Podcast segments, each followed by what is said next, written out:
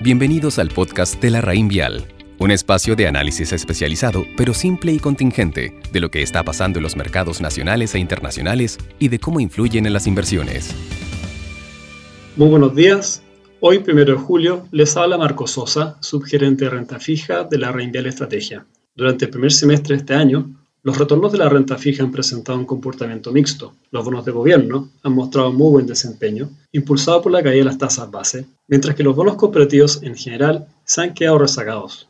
Partimos el año con caídas importantes los retornos de la renta fija, producto de la incertidumbre asociada a la pandemia. Luego, vimos una fuerte recuperación en el mes de abril, confirmando la resiliencia de esta clase de activos en general.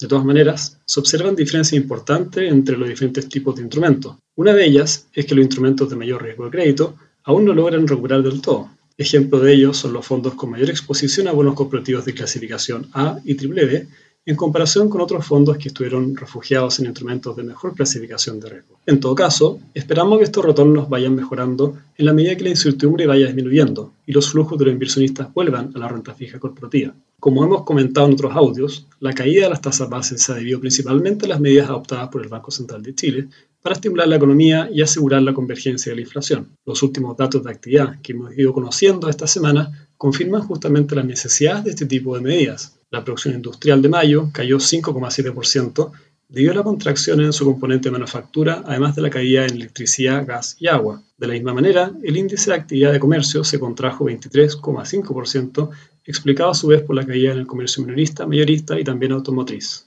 La tasa de desempleo llegó a 11,2% en el último trimestre, sobre la expectativa de 9,8%, reflejando un aumento de 4 puntos porcentuales respecto al mismo periodo del año anterior. Este registro es el más alto de toda la serie desde el año 2010. El total de ocupados descendió afectado por los sectores de comercio, alojamiento y servicios de comidas y construcción. Consecuente con este contexto, la encuesta de operadores financieros reflejó una caída en las expectativas inflacionarias.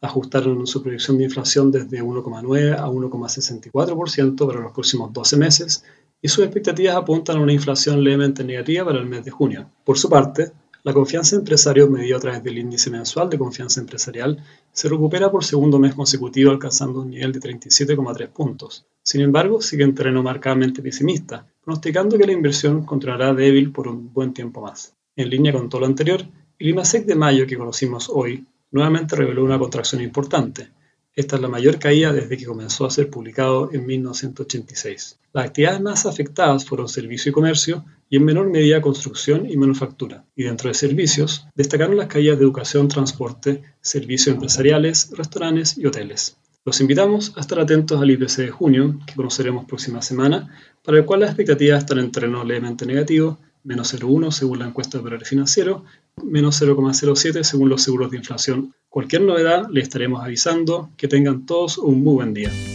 Los esperamos en nuestro próximo capítulo del podcast La Raín Vial. Conoce larraínvialdigital.com, una plataforma de inversiones, servicios y herramientas en donde la experiencia de la Raín Vial es 100% online.